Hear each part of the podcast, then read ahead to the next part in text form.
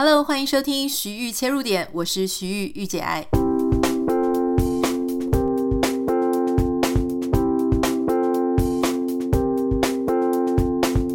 今天是礼拜一，不知道大家的周末过得怎么样？礼拜一我们通常会跟大家分享一些生活当中的小想法跟心得，比较轻松一点哦，让大家好好的展开一个礼拜的第一天。我想跟大家分享一件事情，就是说，我不知道你是不是一个很容易对小事情，或是例如说游戏啊，或是就某一些生活当中的小东西上瘾的人。那我觉得我有一个还蛮不一样的个性，也许我的想法能够给你一点点不同的呃思考啊，或是有一些帮助哈。如果你是一个很容易对游戏啊，或是刷网页啊，或是做一些事情，然后你就不小心觉得说，哎，好像时间就这样过去了好久。如果你是有这样子哈，会对比方说这种手机的 App 或是滑手机这整件事情上瘾的话，我是这样子。我后来就发现说，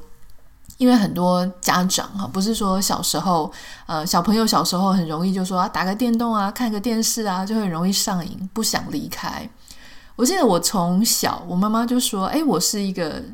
讲好什么时间离开电视，或什么时间离开电脑，我就会立刻离开。那小时候我其实也是有那种红白机打任天堂，但是我就是不会上瘾的那种。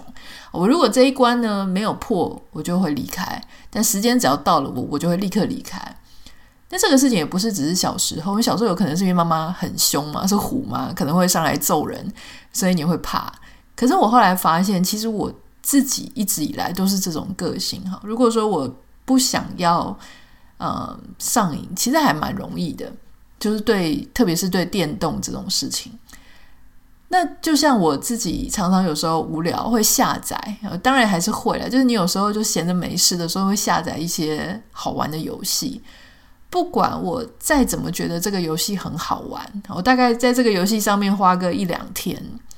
我就会自动。就把它删掉。可是那个删掉的原因到底是什么？当然，很多人就会觉得说啊，我们也会玩游戏啊，我们也很想删掉。有时候就是舍不得嘛，你都已经破关破到什么几十还是几百。那其实说真的，我这个习惯并不是偶然的，因为我有另外一个习惯来促使好这个删游戏的这件事情发生。我另外一个习惯就是我今天想要跟大家分享的，就是我后来就知道说，其实我每一天都会去想。我这一天的二十四小时，啊，这一整天，我这每一个小时它的组成大概是怎么样？当然，我不是说细到去把它写在笔记本上，但是我会去回顾，想说，哦，我今天晚上做了什么事，傍晚做了什么事，下午做了什么事。所以，因为我每天都会想一下，所以你就会突然发现说，诶，刚刚那个一个小时、两个小时，我全部都是耗在这个 App 上面，哈。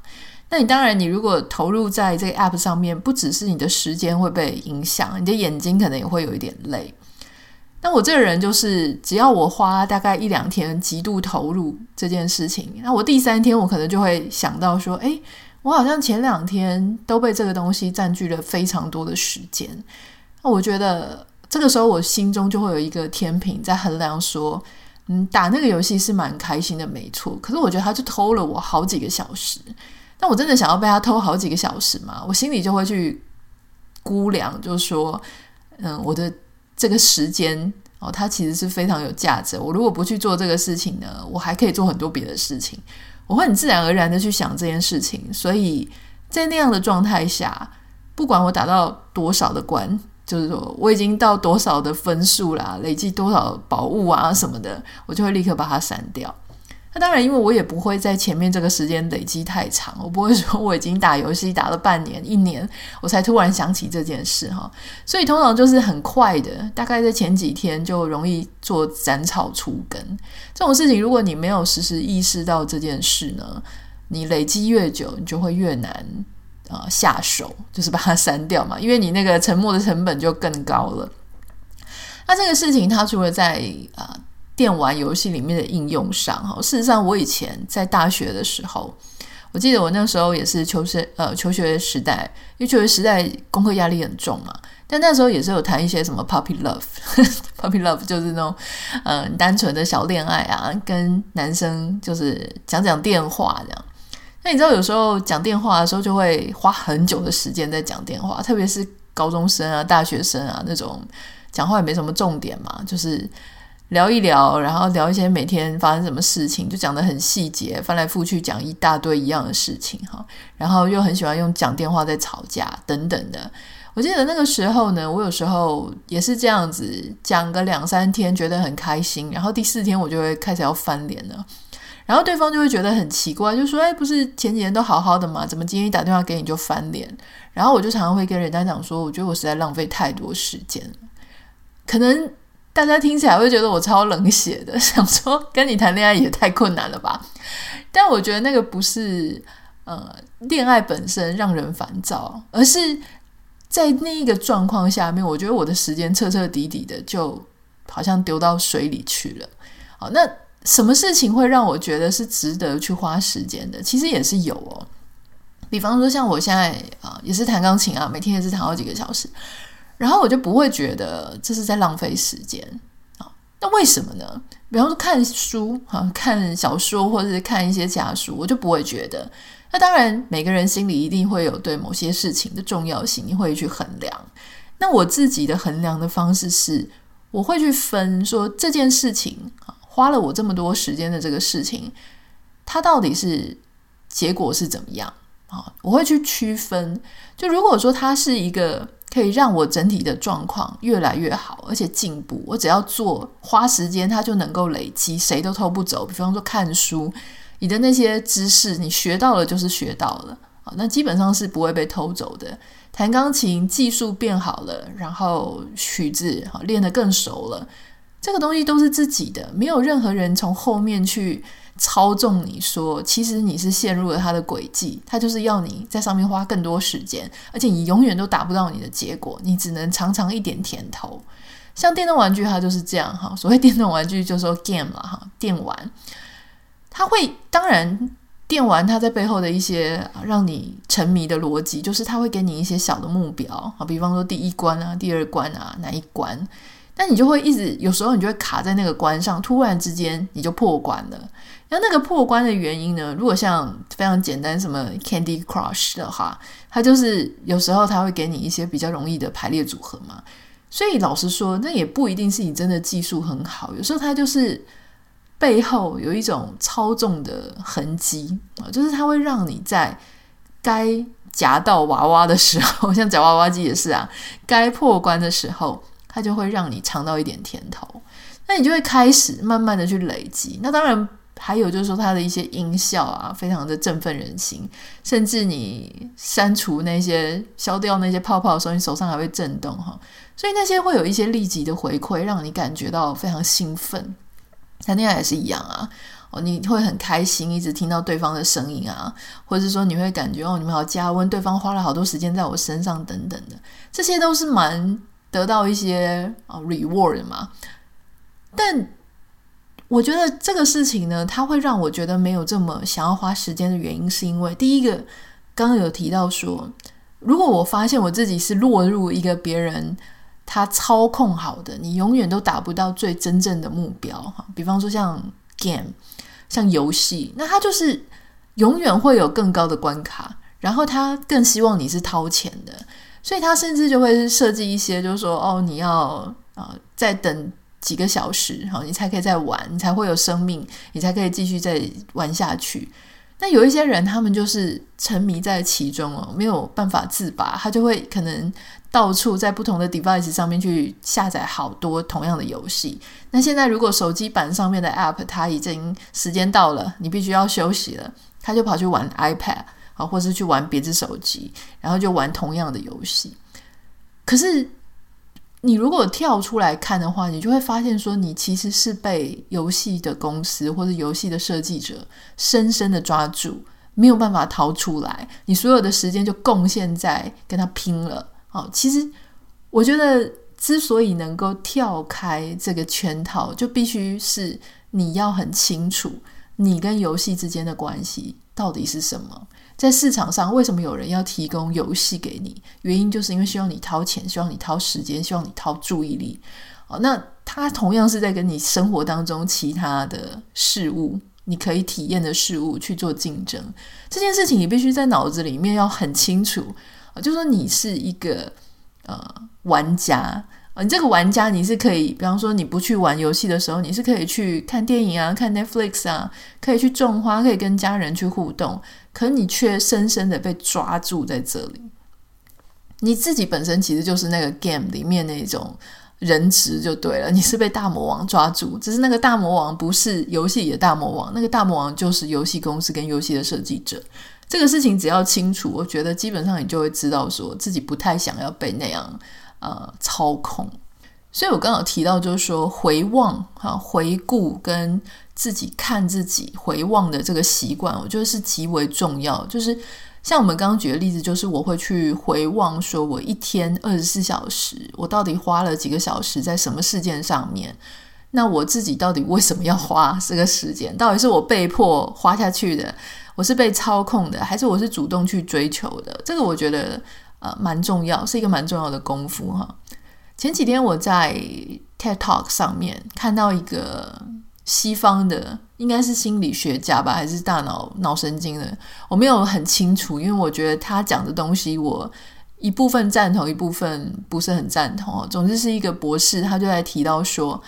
呃，人的大脑它会自动去中和你感觉快乐跟不快乐啊。我先讲他的理论，他的理论就是说，为什么在这种越高科技，然后越发达、越进步的国家或是城市，那里面的人忧郁症的人就越多哈。那他这个博士的理论是说，因为大脑它会去中和，它会让你持续维持在一个稳定、恒定的状态。所以，当你不管是什么东西、什么来源得到快乐，特别是药物哈，因为你知道，就说他会觉得进步的城市、进步的国家有很多让你感到快乐的哦，除了说这些药物。可能就是吸大麻啊，或者是做一些就是这些刺激你，让你感觉啊愉悦的药物之外，还有像什么夜店啊，然后啊一些酒类啊，或者就是刺激你的感官，让你一直觉得很很嗨的那一种啊刺激物。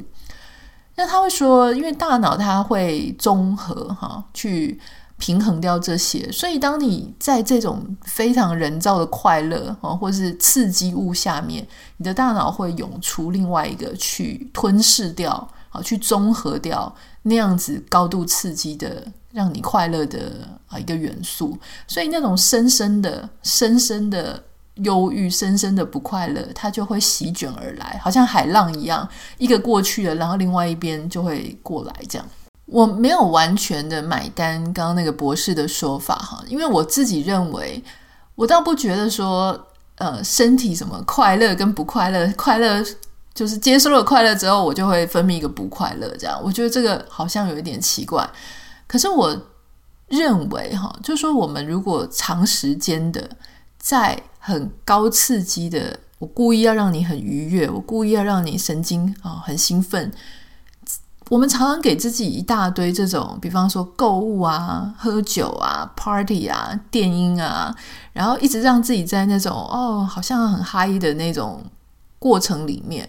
我觉得我们的身体会越来越需要更多的刺激，也就是说，它其实会容易麻痹，或是所谓的什么阻抗之类的。就是你给它，本来你只要嗯五十 CC 就够了。可是你的身体每天都，你每天都给他五十 CC，他就会觉得五十 CC 好像就是正常值嘛。所以我现在需要七十五 CC，我现在需要一百 CC，我需要的东西越来越多。好，比方说，假设你今天好，你会发现说，诶，喝咖啡啊，然后购购物啊，去那些喝下午茶、啊按摩啊，哦，真的让你非常的开心。你一个月去一次，哦，那真的蛮高兴的。可如果你天天都去，早上也去，下午也去，明天也去，后天也去，大后天也去，你就会觉得说，这些东西好像没有让你感觉到这么快乐了。讲一个很明显的例子哦，就是之前我去纽西兰然后出差的时候，然后有一天的 B Airbnb 呢，我就订在一个哇，外面真的是湖光山色哦，就是直接家里所有的落地窗都是大湖面。我第一天、第二天的时候真的是觉得好美。可是我在那边住了快要一个礼拜之后，我就发现说，呃，好像就麻痹了哈。虽然当然你还是觉得那真的是一个很美的房子，可是那种惊艳的感觉就跟你第一天看到的是不一样嘛。所以我就换句话说呢，就是如果你每一天哦就是这样子去觉得说，哦，我做这件事情会很开心，所以我就一直做，一直做，一直做，一直做，那。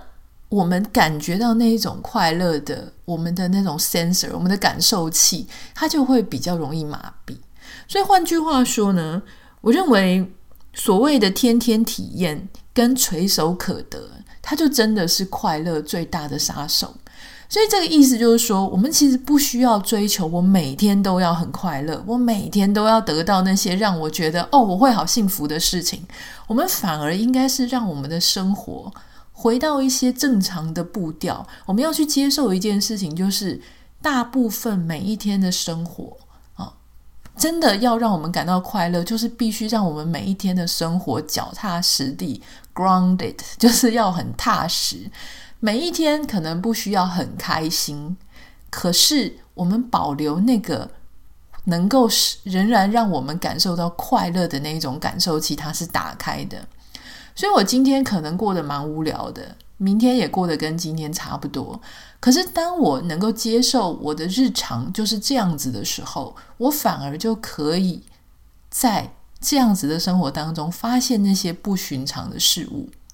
所以人家说平淡就是福，为什么平淡就是福？因为你在平淡的日子当中，你才可以感受得到那些好的味道、好的滋味，让你觉得哇，好想珍惜的感受。事实上，我认为天地万物它本身的道理啊，跟它的韵律就是这个样子。否则，为什么一年四季它要有它的时序呢？啊，为为什么不是说你如果觉得春天这么棒，百花盛开，为为什么不要一年四季通通都是春天，四季如春？其实四季如春这是很恐怖的事情，因为不管是活在里面的人，活在里面的鸟或生物，它很容易麻痹嘛，因为天天都一样，天天都那么美好，就没有那么美好了。所以，当我们啊在秋天的时候感觉到萧瑟，可是我们还是会感觉到期待啊。冬天的时候，我们好好休息，期待春天的来临。在春天的时候，尽情的享受那种美好，因为我们知道这些美好它即将转瞬而逝哦。所以，这个就是我今天想要跟大家分享的。我们可以去回望我们每一天的组成，或是甚至去回望我们上个礼拜、上个月、去年。